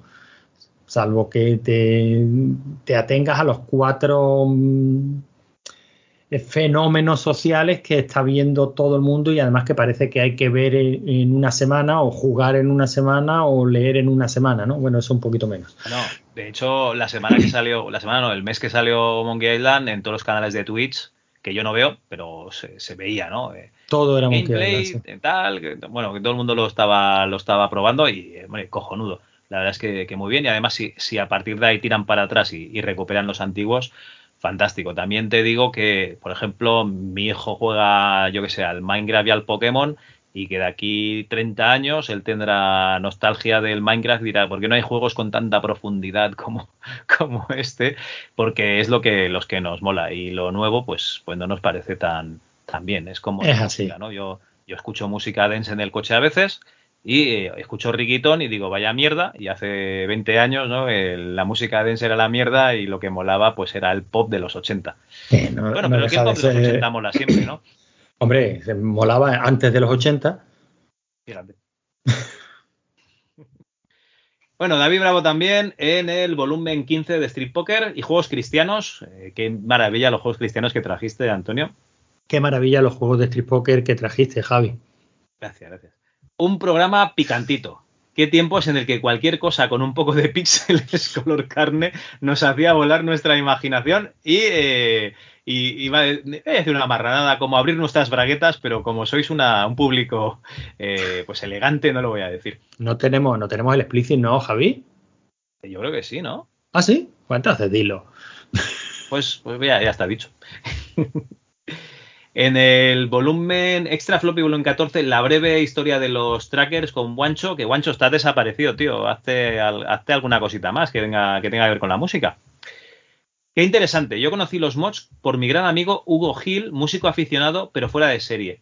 Él, enamorado del techno, Vangelis, etcétera, venía a nuestra empresa con unas composiciones alucinantes y me contaba cómo sacaba samples de algunos que regalaban en conrevistas.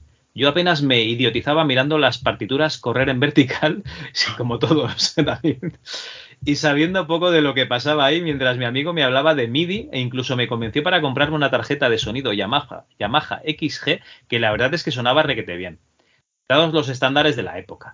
Algunas composiciones son realmente espectaculares, que poco o nada tienen que envidiar a canciones mainstream. De hecho, es que algunas canciones mainstream se hacían también, ¿no? Con, con estos programas. La verdad es que era una época en la que ya se empezaba a democratizar eh, la composición de, música electrónica. Yo creo que estaba bastante más barato eso que, que comprarte los sintes, ¿no?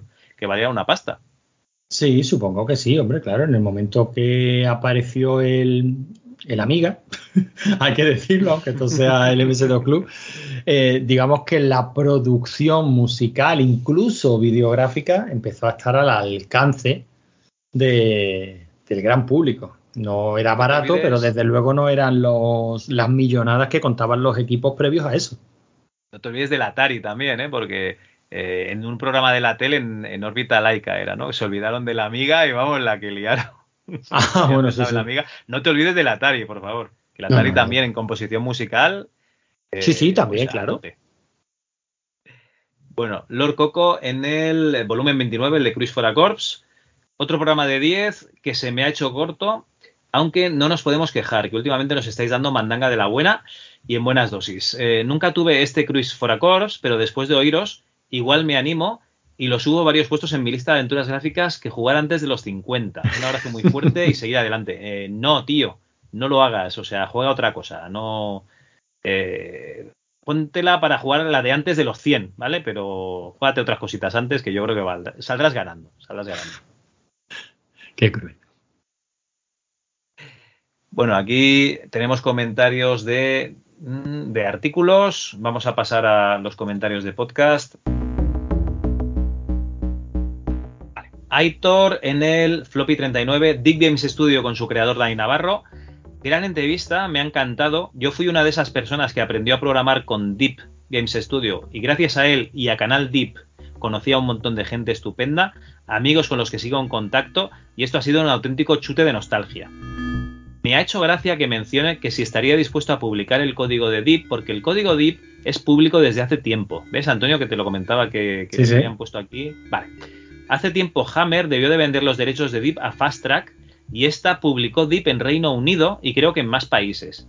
Y la persona que llevaba Fast Track hace unos años publicó Fork de Deep que funcionaba en Windows, Linux, etcétera. Y hay varios proyectos en marcha. Esto me recuerda que te comente algo de Twitter luego, ¿vale? Perfecto.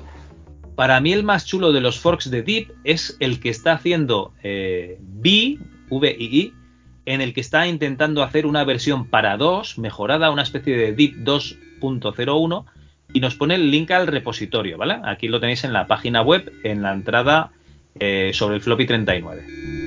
Y este es el repo original que publicó Mike DX, la persona propietaria del código de Deep 2, y, nos pone su repositorio. Vale, eh, no se me ha olvidado lo que te comentaba de Twitter. Eh, a raíz de las entrevistas a, a Dani Navarro y a, y a, Tizo se comentaba sobre estos repositorios. Bueno, en realidad se comentaba sobre el código fuente de- del DIP y alguien comentó que estaba publicado, no sé sabía de si de, de manera legal o no, eh, por este Mike de X. Y Mike nos comentó que es que él era el propietario de. eh, Yo creo que es él, el propietario de- del código de, DIP, con lo cual se supone que alguien pagó un dinero a Hammer, ¿no? Y en algún momento esto pasó de manos y, esta persona pues tiene el control de este código. O sea que realmente eh, tenéis el, código publicado y luego tenéis forks y podéis seguir utilizando Deep a día de hoy. O sea, es una propuesta que, no ha muerto. Y, y la verdad es que a lo mejor podríamos hablar con, con Mike, ¿no? Si, si os animáis a hacer alguna, bueno, a escuchar la entrevista en inglés, pues no estaría nada mal. Pero como no nos da la vida, pues ya para, para hacer antes de la jubilación. No, pues sería una entrevista interesante, ¿eh? Un poco por seguirle la historia al, al DIF, por ver cómo acabó. Hasta ahora mismo, eh, ahora mismo el código lo tenemos en manos de, de Hammer y, y bueno, a mí por lo menos me, sí me interesaría saber qué pasa con un producto como este, ¿no? Pues sí, no, hombre, estaría bien también eh, qué relaciones hubo con- entre Hammer y Fast Track y tal. Claro. Pero bueno, eh, Sí, si sí. da la vida. Y si no, y si no, oye, Miguel, tío, Hazlo tú. un poquito, hazlo tú. Venga, el- te, te devuelvo el encarguito. Venga, ahora hazlo tú esto. Miguel va a acabar quemado conmigo. Sí, sí, sí, sí. Ay, madre. Perdona, Miguel, ¿eh? Eh, Bueno, Orbe, que es Uriol Vergés. Hola, Javi. Para ralentizar juegos de MS2, vale, esto nos lo decía en el Cruise for a Corps, yo uso el Mo Slow y calculo porcentaje según megahercios de CPU. Lo digo por lo que te pasó con el final del juego. Pues eh, sí, no, la verdad es que si lo hubiese sabido antes, hubiese puesto un ralentizador que uso para, para Windows, el que usé para Alone in the Dark, que no hubiese venido nada mal. Y, y, Uriol, muchísimas gracias por habernos apoyado con el podcast de forma monetaria, ¿no? Con, con tus euritos cada mes eh, hasta, hasta el día de hoy. O sea que, que, que muchísimas gracias. Y, y nada, eh, ya sabéis que a partir del mes que viene el MS2 Club es, es de pago. Ya os comentaremos las formas de pago, ¿vale? Antonio, ¿seguimos o lo dejamos aquí? Pues mm, como tú quieras, Javi. Yo creo que ya hemos dado la turra un buen rato. O sea, tampoco es mmm, cuestión de cansar al personal, ¿no? Aparte, si vamos a publicar un Remit XT uno al mes más o menos, esto ha sido una raya en el agua. Aquí hemos tenido comentarios para, para un buen rato, pero yo de esta gente no me fío. no sé si ha quedado claro a lo largo del programa. Que igual esto se convierte en un erial y para el próximo Remit XT no tenemos nada que comentar. Pues nada, entonces hacemos eh, punto de raya aquí y a partir de, ahora lo que es el redmi.txt lo sacamos del programa porque eh, haciendo metapodcasting, que si habéis aguantado hasta aquí ya, ya sabéis lo que es porque es la turra que os dábamos también en, en rigor y criterio, ¿no? ese otro podcast que, que hacíamos y que habrá que recuperar algún año de estos pues eh, no nos da la vida para todo. Entonces te pones a hacer un programa, le quieres meter secciones. Eh, te vas de hora, porque siempre te vas de hora. Antonio habla, vamos, es que no se calla ni debajo del agua, ya lo sabéis vosotros, que os voy a contar. Y, y claro, pues las secciones que te, tú te pensabas que duraban 10 minutos acaban durando una hora, no te da tiempo de todo, tienes que quedar más días, pero bueno, luego te encuentras con la vida real, ¿no? Que es que tienes que hacer otras cosas, ¿no? Porque esto del podcasting no da para comer, ya os lo digo yo. Entonces eh, te pones a, a, pensar y dices, joder, si es que no, no tengo tiempo. Bueno, total, acabas grabando dos o tres días, empiezas a, a editar y eso es otra, porque la edición es el horror venido del infierno. O sea, bueno, hemos, hemos quedado, Javi, el que empieza a hablar y no callo soy yo, ¿no? Sí, sí, no. Eh. Vale, vale, no, sí, sí. Está clarísimo, está clarísimo que no, que no callas ni debajo del agua. No como yo, que soy una persona que no tengo nada que decir realmente nunca. O que hablo y no digo nada. Pero bueno, el caso es que te pones a editar y esto es el horror. O sea, yo tengo programas aquí para editar que es que me da una pereza. Tengo una entrevista con un tío que, que cada dos por tres tenía que cortar. Tengo cuatro audios para editar de la misma entrevista. Y es que me da pereza directamente. Pero bueno, eh, lo dicho, eh, grabas, te vas de tiempo, se te van las secciones, luego edita. eh, mete los cortes. Pues bueno, al final, pues no, no nos da la vida. Entonces lo que haremos será esto, sacamos el redmi.txt y al final yo creo que Antonio conseguiremos hacer un programa de una hora hablando de juegos de MS2, que al final era lo que queríamos hacer, ¿no? Eh, sería como cerrar el círculo, ¿no? Sí, sí, y vamos, a- vamos sacando todas las secciones hasta que quede ya el... Eh, el programa de una hora, aunque luego eso sí, todo, todo lo demás se seguirá publicando, pero despiezado.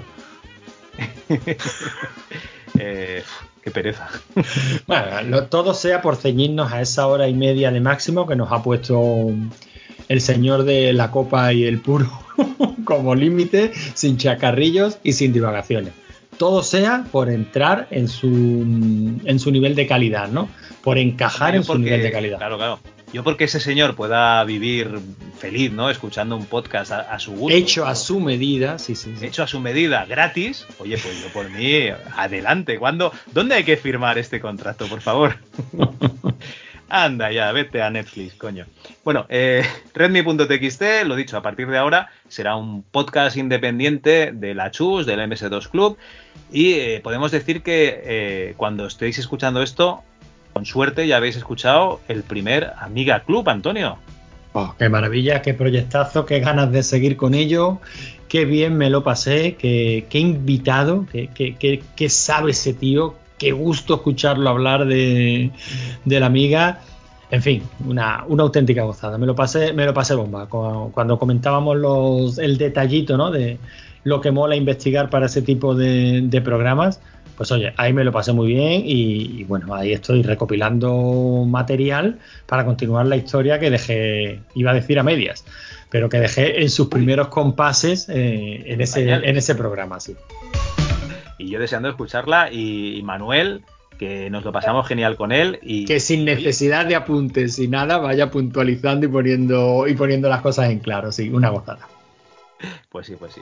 Pues bueno, chicos, yo Antonio casi lo dejaría aquí. Y, y esto Redmi.txt le metería entradilla y ni edición ni gaitas, ¿eh?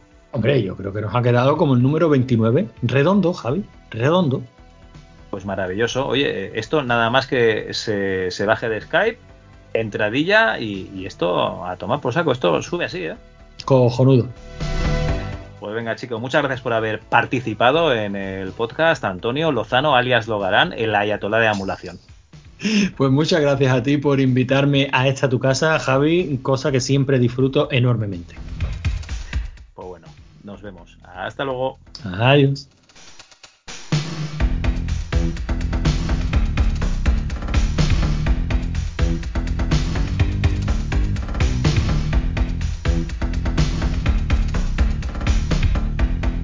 Pues ya estaría, tío. Pues ha quedado Espero chulo. que se haya, espero que se haya grabado. Que sí, coño, y esa desconfianza.